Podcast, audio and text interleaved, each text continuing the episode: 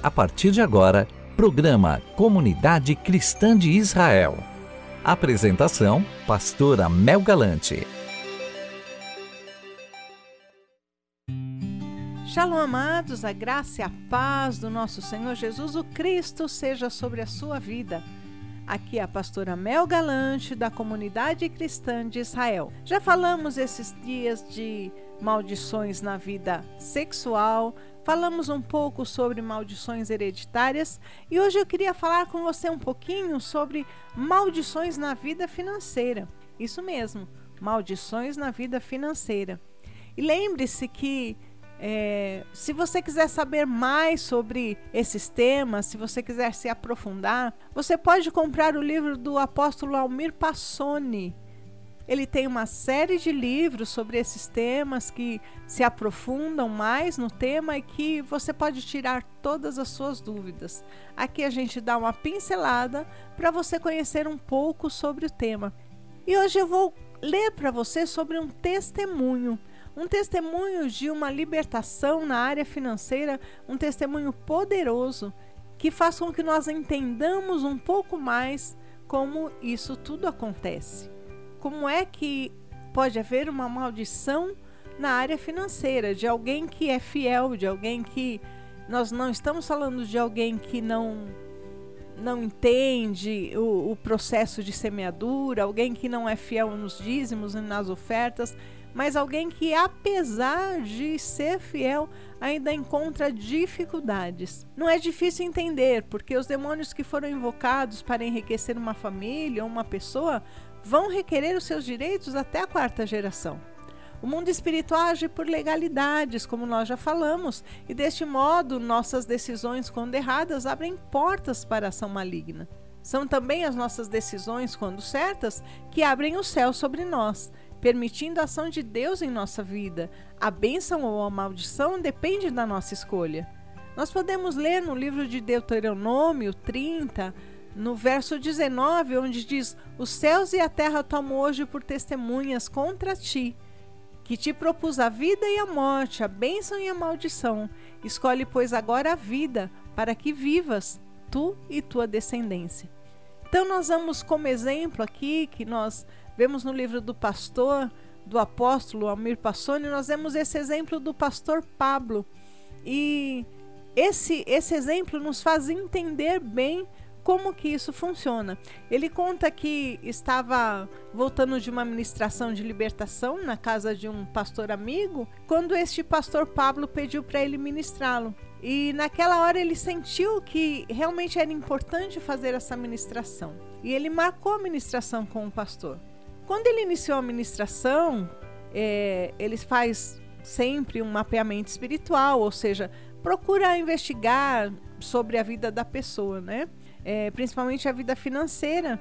E alguns pontos chamaram a atenção dele. É, havia histórico de dinheiro entregue na feitiçaria, jogos de azar. E ele tinha, ele vinha de uma, de uma linhagem indígena, esse pastor Pablo. E essas são situações que indicam ocorrência de maldições na vida financeira. O que ocorreu na administração, ele mesmo vai dizer em seu testemunho, que nós vamos ler a seguir. Veja bem.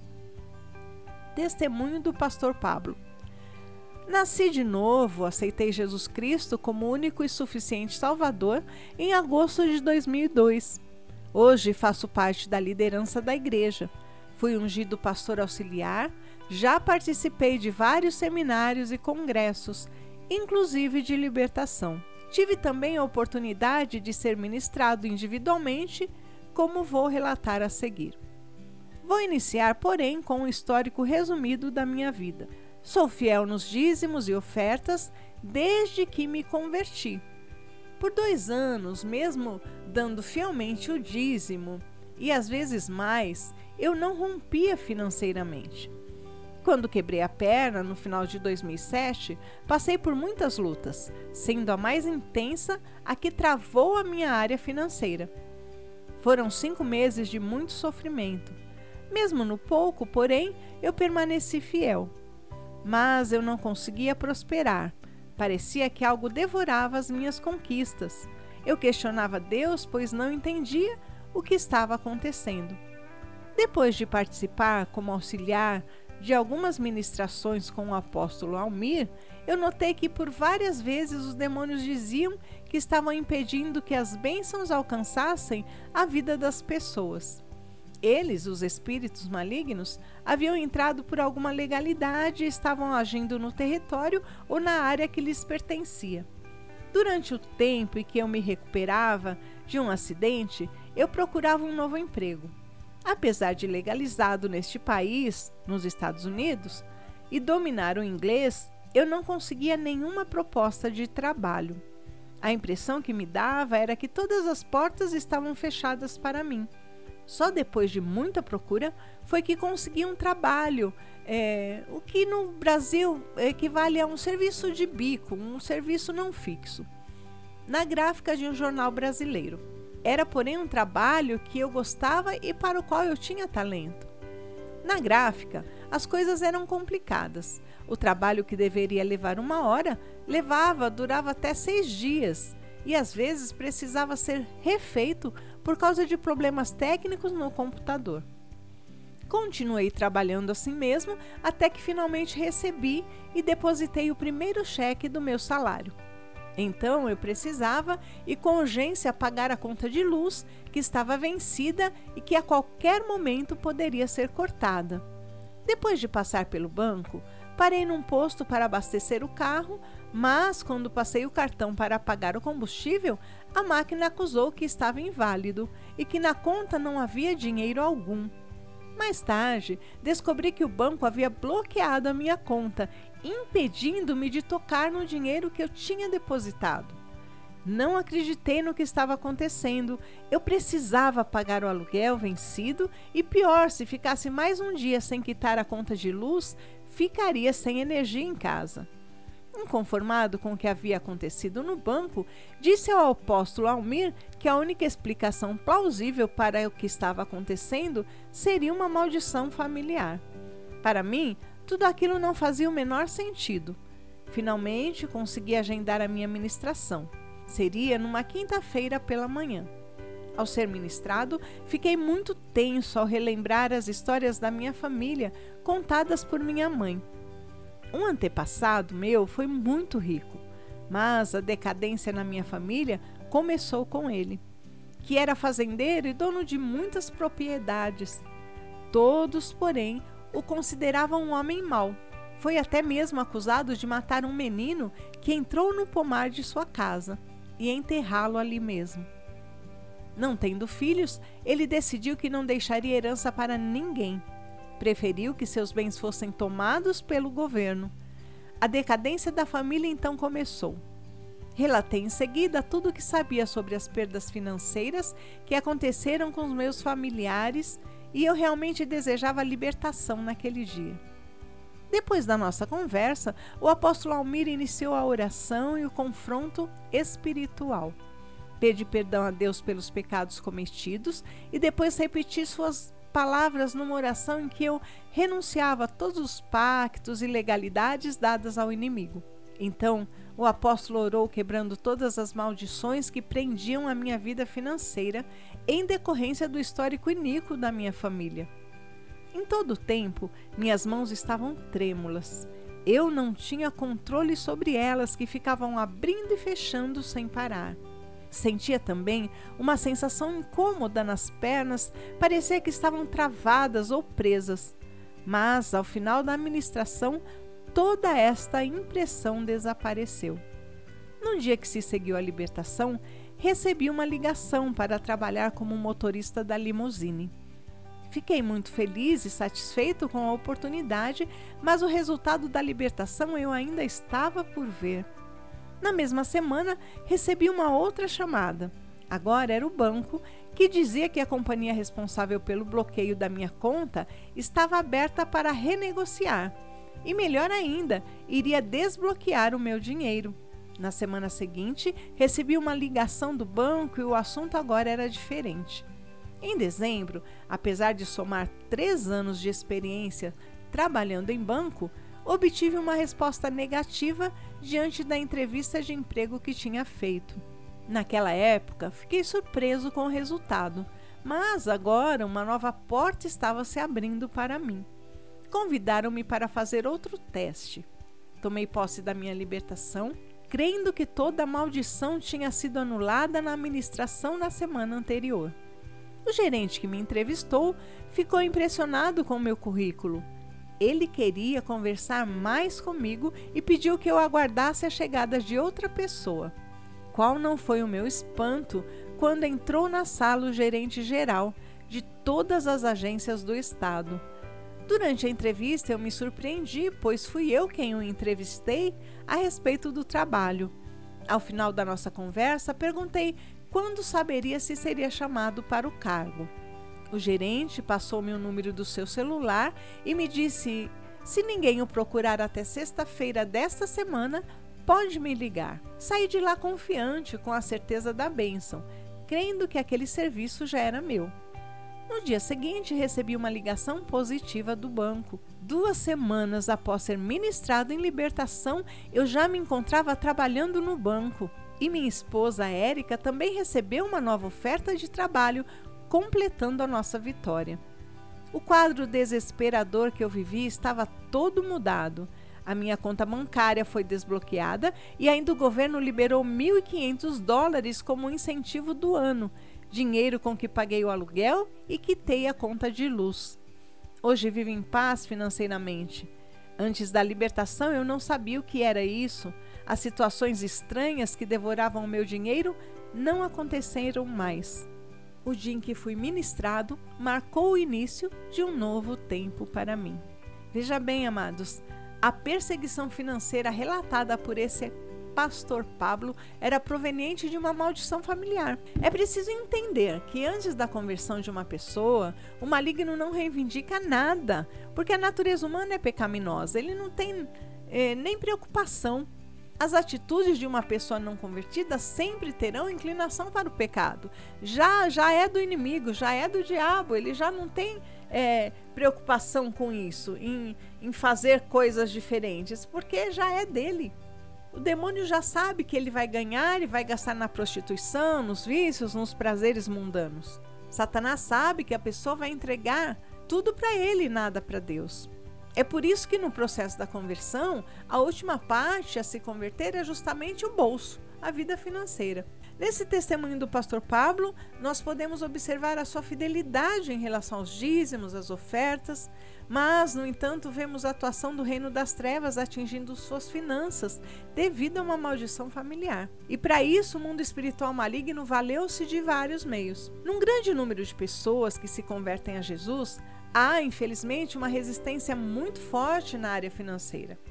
Há crentes que passam toda a vida roubando a Deus nos dízimos e ofertas, e isso causa a maldição, como destaca o profeta Malaquias em Malaquias 3, 7 a 12. Diz assim: Desde os dias dos vossos pais vos desviastes dos meus estatutos e não os guardastes. Tornai-vos para mim, e eu me tornarei para vós, diz o Senhor dos Exércitos. Mas vós dizeis em que havemos de tornar? Roubará o homem a Deus? Todavia vós me roubais, e dizeis em que te roubamos? Nos dízimos e nas ofertas. Com maldição sois amaldiçoados, porque a mim me roubais. Sim, toda esta nação. Trazei todos os dízimos à casa do tesouro para que haja mantimento na minha casa, e depois fazei prova de mim nisso, diz o Senhor dos Exércitos. Se eu não vos abrir as janelas dos céus e não derramar sobre vós uma benção tal, até que não haja lugar suficiente para o recolherdes. E por causa de vós repreenderei o devorador, e ele não destruirá os frutos da vossa terra, e a vossa vide no campo não será estéril, diz o Senhor dos Exércitos, e todas as nações vos chamarão bem-aventurados, porque vós sereis uma terra deleitosa, diz o Senhor dos Exércitos. Muitos são os argumentos e questionamentos que são feitos, e o mais comum é o que a igreja faz com o meu dinheiro. É interessante notar que, nos anos vivendo para o mundo e longe de Deus, a pessoa nunca se perguntou: ah, o que será que o dono do bar faz com o meu dinheiro? Ah, o que será que a dona de casa, a dona da casa de prostituição, faz com o meu dinheiro? Ah, o que será que apresentadores de televisão, que chegam a ganhar em média 2 milhões, fazem com o meu dinheiro? Ninguém pergunta nada, ou mesmo para o feiticeiro ou a cartomante, o que eles fazem com o dinheiro cobrado para os trabalhos e os despachos. Os demônios querem continuar comendo dinheiro e propagando o seu reino. Precisamos nos conscientizar de que quando trazemos o nosso dízimo e a nossa oferta até o altar, mesmo que o dinheiro seja administrado por homens, na realidade nós os entregamos a Deus em obediência à Sua palavra. E isso vai gerar bênçãos na nossa vida e na nossa família por gerações. Realmente o inimigo procura amarrar tudo o que for possível na vida daquele que é fiel a Deus. O que se converte verdadeiramente, quando tem legalidade para isso, ele vai tentar, ele vai investir e ele vai amarrar a sua vida. Foi o caso do pastor Pablo, convertido, fiel, mas que tinha legalidade no seu passado, nos seus antepassados. Mas graças a Deus ele foi liberto. Já para com aqueles que lhe pertencem, o inimigo não se levanta na mesma voracidade, pois com os tais ele não precisa nem se preocupar. As suas cestas estarão certamente voltadas principalmente para aqueles que ele perdeu. É preciso considerar também que as pessoas que estão debaixo da maldição de miséria padecerão humilhações na área financeira desde o ventre e por toda a vida. Mas aqueles que, sendo ímpios, ganham muito dinheiro estarão alimentando os demônios de prostituição, vícios, roubos e outros estilos de vida que nada têm a ver com Deus. Alimentar os espíritos significa fazer a vontade deles, e com isso eles ganham força para dominar e firmar com mais garras na vida e na família da pessoa. Entretanto, não precisa ser assim. Jesus poderá mudar a qualquer momento a história de todo aquele que quiser. Basta clamar pela intervenção de Deus. Na libertação do pastor Pablo, as suas mãos abriam e fechavam sem parar, indicando que os espíritos do mal estavam soltando algo. E o apóstolo Almir tinha convicção de que era a sua vida financeira que até então estava amarrada. Para quebrar maldições financeiras é preciso pedir perdão a Deus e renunciar todo o dinheiro que foi direcionado aos espíritos malignos desde a quarta geração anterior. Se for o caso, pedir perdão pelos anos de infidelidade e assumir uma postura de fidelidade nos dízimos e nas ofertas. Outra atitude que desata as conquistas é honrar os homens de Deus que ministram em nossa vida.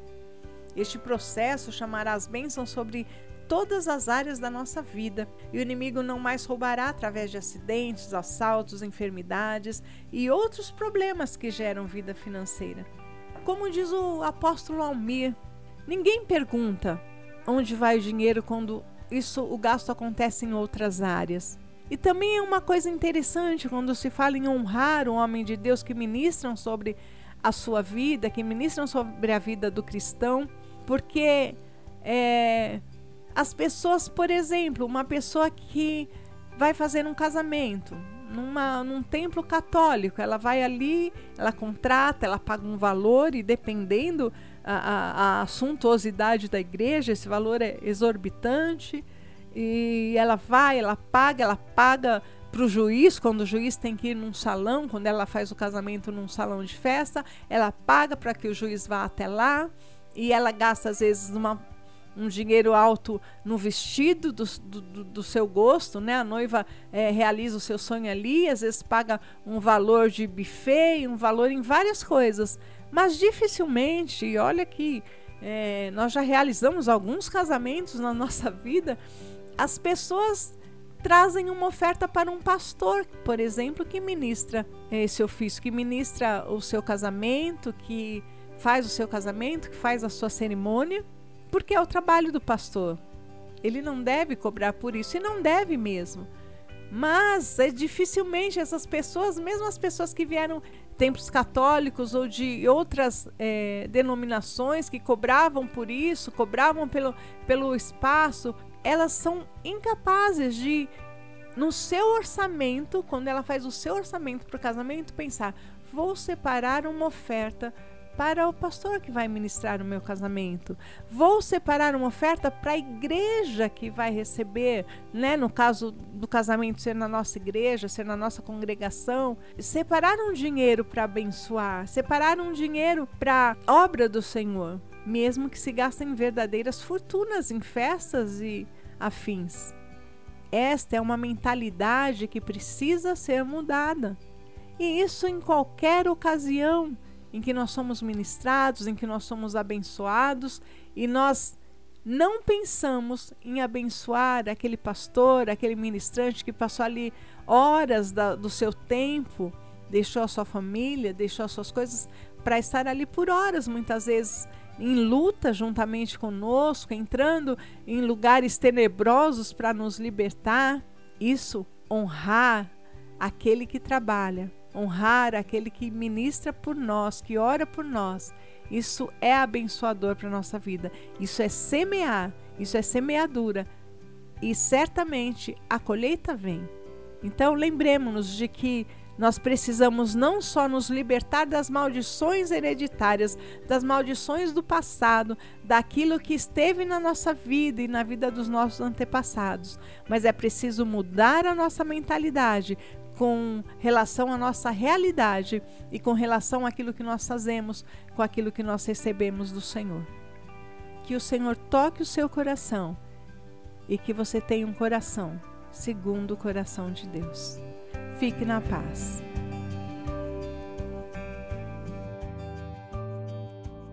Use nossas redes sociais para falar conosco.